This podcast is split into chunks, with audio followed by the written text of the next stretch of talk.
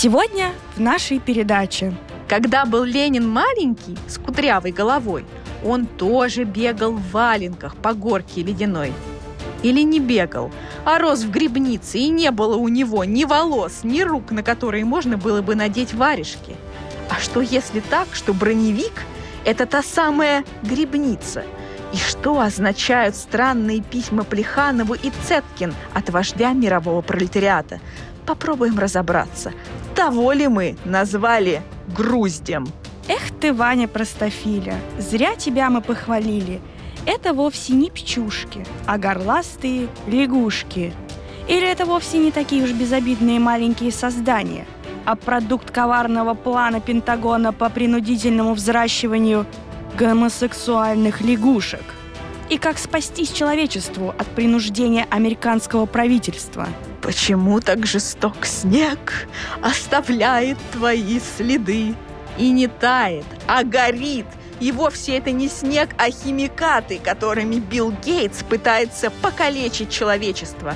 Когда уже Билл Гейтс отстанет от нас с вами? А также, почему крабы-людоеды могут слопать даже гениальных летчиков, и никто не застрахован от такого исхода? Что хотят сказать нам часовщики, или они тоже зомбируют человечество? Что на самом деле случилось шалтай-болтаем – и еще много чего, в чем необходимо разобраться сейчас же.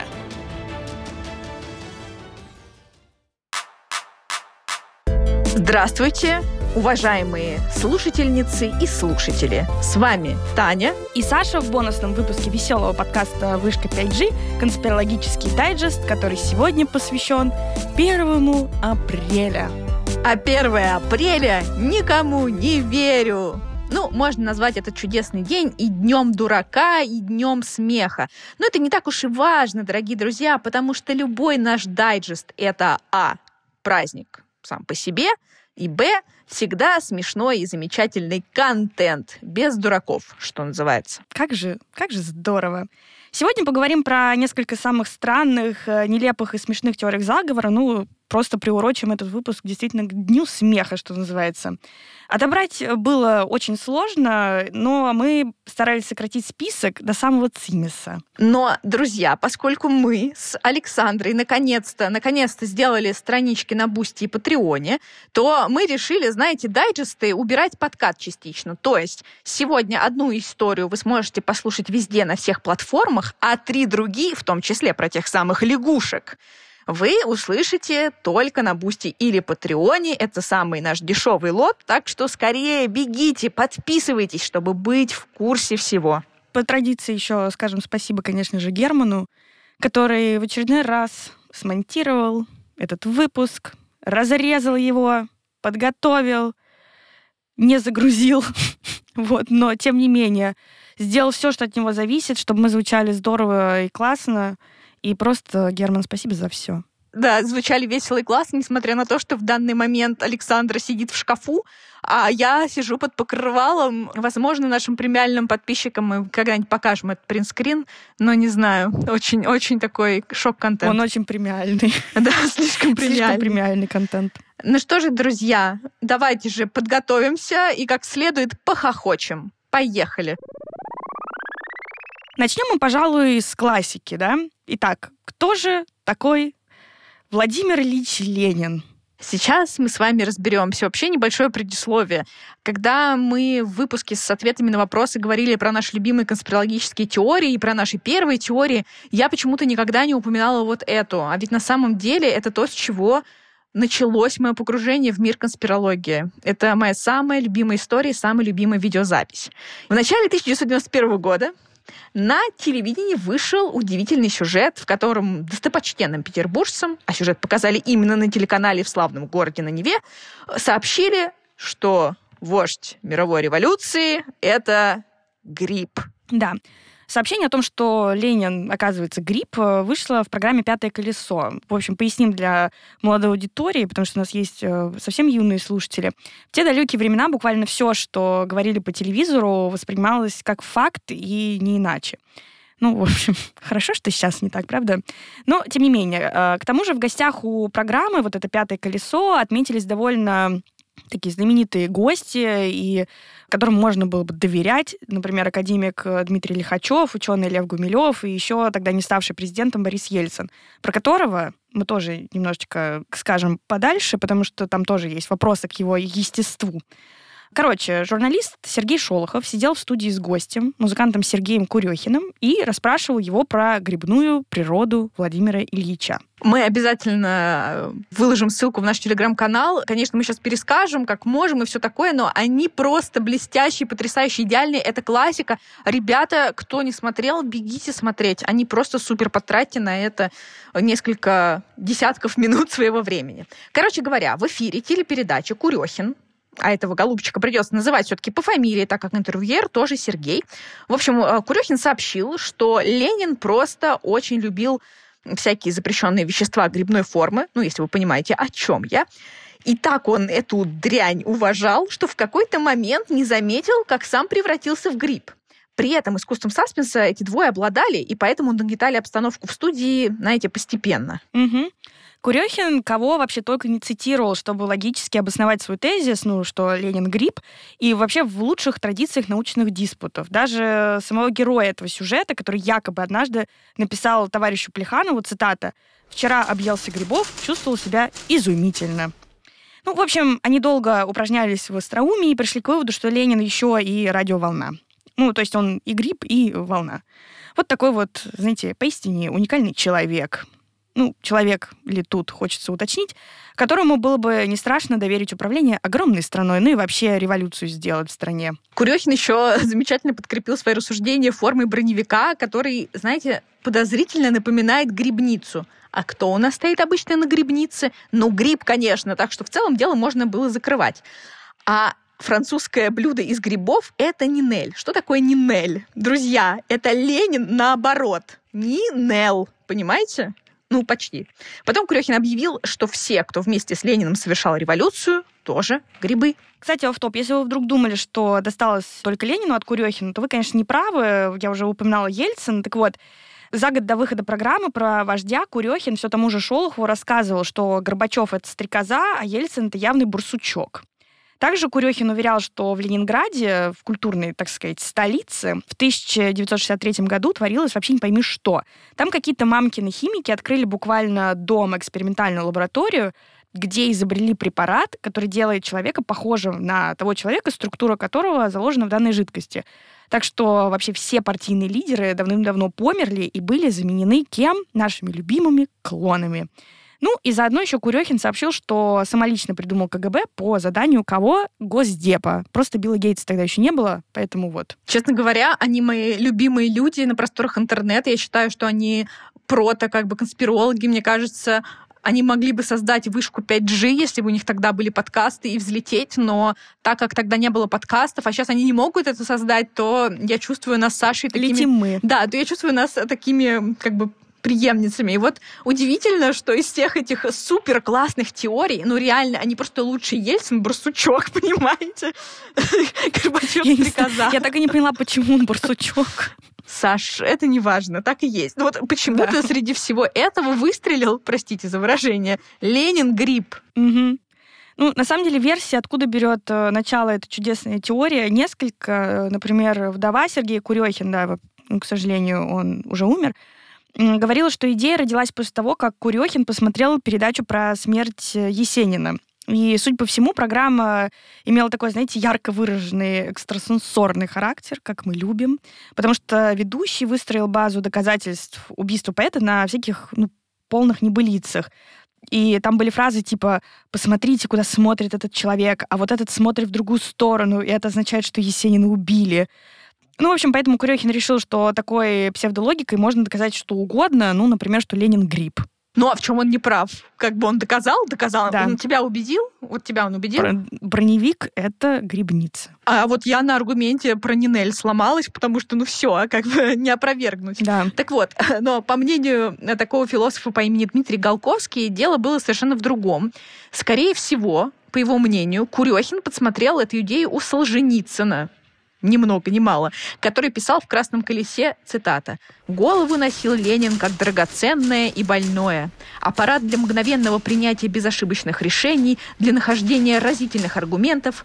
Аппарат этот низкой мстительностью природы был болезненно и как-то как будто разветвленно поражен, все в новых местах отзываясь. Вероятно, как прорастает плесень в массивном куске живого хлеба, мяса, гриба, налетом зеленоватой пленки и ниточками, уходящими в глубину, как будто и все еще цело, и все уже затронуто, невыскребаемо. И когда болит голова, то не все ощущаешь ее больную, но такими отдельными поверхностями и ниточками. Поэтично и крипово. Чуть не умерла, пока цитировала я это вам. Ну, Солженицын, ну, таков, каков он есть.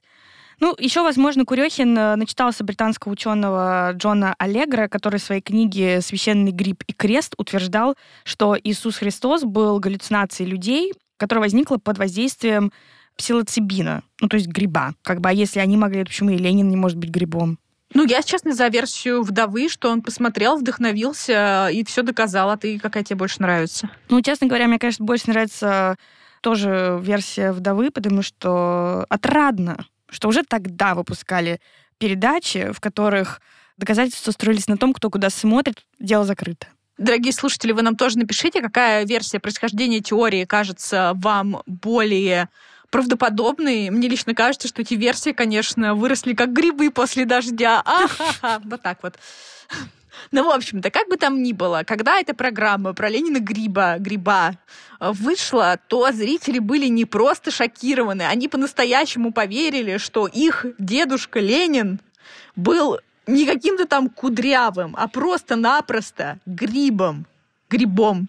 я уже не так ставлю ударение, да и не важно. А уже, слушай, а тут такие дела творятся, что ударение, да бог бы с ним убежало. Тут самое главное, чтобы кукуха не, не убежала. Но я должна вам сказать, что я это слово грипп, у меня в голове оно произносится с большой буквы. Вот так вот. Все верно. Короче, к Галине Барадовой, это была заведующая идеологическим отделом Ленинградского обкома КПСС, пришла целая делегация, которая потребовала объяснить, действительно ли Ленин был грибом. Ну, то есть мистификацию приняла за правду даже наша любимая женщина с Сашей, просто королева сердец Алла Борисовна Пугачева. Угу. И еще в интервью собаки, ссылку мы выложим в телеграм-канал, очень интересное. Э, это было интервью с Сергеем Шолоховым. Так вот, Шолохов сообщил, что Курехин нашел письма Ленина Кларе Цеткин о грибах. Набрала тут цитат, э, включая ту, где Владимир Ильич называл пассионату Людвига ван Бетховена божественной нечеловеческой музыкой.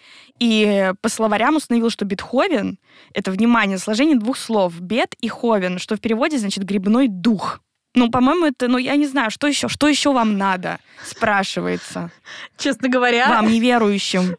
Честно говоря, есть конспирологи, которые до сих пор уверены, что Октябрьская революция — это дело рук или шляпок, да, грибов. Не очень, правда, ясно, хорошо это или плохо. Ты как думаешь? Ну, я не могу не доверять экспертному мнению Сергея Курехина. Вот, поэтому я склоняюсь, конечно, к тому, что Ленин — гриб как бы мне не очень понятно, как он все-таки превратился в грипп и как он этого не осознал. Вот. Это интересно. А мне кажется, он не превратился в гриб, мне кажется, он был рожден грибом, он просто настолько высоко развился, что смог э, придать себе человеческий облик. Это такой высокоразвитый гриб.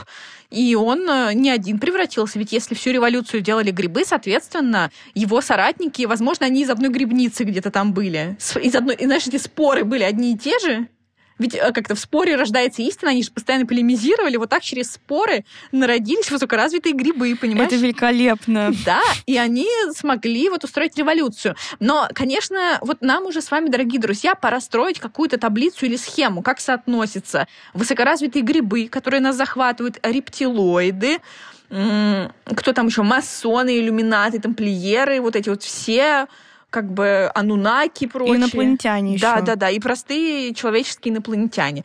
Потому что я уже, честно говоря, начинаю угу. путаться в этих, э, знаете, подводных течениях мировой закулисы. Вот. Ну, страшно, страшно. Мы, мы не знаем, что это. Страшно, очень страшно. Мы не знаем, что это такое. Если бы мы знали, что это такое, мы не знаем, что это такое. Но как жаль, что мы с тобой не застали вот Сергея Курехина. Просто мой кумир, мой конспирологический Да, это кумир. правда. Вот, вот его не иронично Да. люблю. Знаете, Дэвида Айка с иронией все-таки люблю. Ну вот они все такие. Ну, вот это вот вообще, вот те откровения на ночь глядя. Ну, вообще, я не знаю. Какая-то ложь в наших отношениях закралась. Но у нас уже там новый любимец, такой, знаешь, который претендует на роль фаворита. Итак, дорогие друзья, сегодня мы с вами обсудили смешные, забавные, невероятные, самые дикие теории заговоров, которые мы нашли на просторах интернета. В общем доступе вы, дорогие друзья, услышали только нашу любимую теорию про то, что Ленин гриб. Видео про это в нашем телеграм-канале. Вот. А наши подписчики из Boosty и Патреона услышали полную версию этого выпуска, где мы обсудили лягушек-гомосексуалов, кто сталкивал со стены шалтая-болтая, какого демона призовет адронный коллайдер и много других приколюх. Поэтому, если не хотите ничего упустить, подписывайтесь на наши Boosty и Patreon, потому что дайджесты и всякие бонусные выпуски в полном виде отныне будут появляться там. Это самый дешевый лот, поэтому просто присоединяйтесь. Да, но там будут еще другие лоты, поэтому если вы хотите с ними познакомиться, ознакомиться и, может быть, что-нибудь себе прикупить, Мгм. то обязательно кликайте на ссылку, переходите в Boosty и Patreon и отдельно отметьте, насколько быстро мы его сделали. Но, как говорится, поспешишь, людей насмешишь, а мы никого смешить не хотим, поэтому вот так-то. Точнее, хотим, конечно, но не в этом смысле. Но не так. Да, Да. но не так. Э, Спасибо большое, что вы нас слушали, дорогие друзья. Герману спасибо, что он смонтировал наши дорожки, мою из-под покрывала, э, Сашину из гардероба, и сделал это каким-то удобоваримым, удобослушаемым файлом. Да. Так что спасибо большое всем. Мы с вами прощаемся на этот раз ненадолго. Третий сезон кипит, Да. готовится, все будет. Не знаю, может быть, я немножко проспойлерю и скажу, что у нас будет немножко другой формат сезонов. Они будут покороче, но они будут тематическими. Вот так. Ожидайте. Ждите. Ну что же, друзья, до скорого свидания. Пока.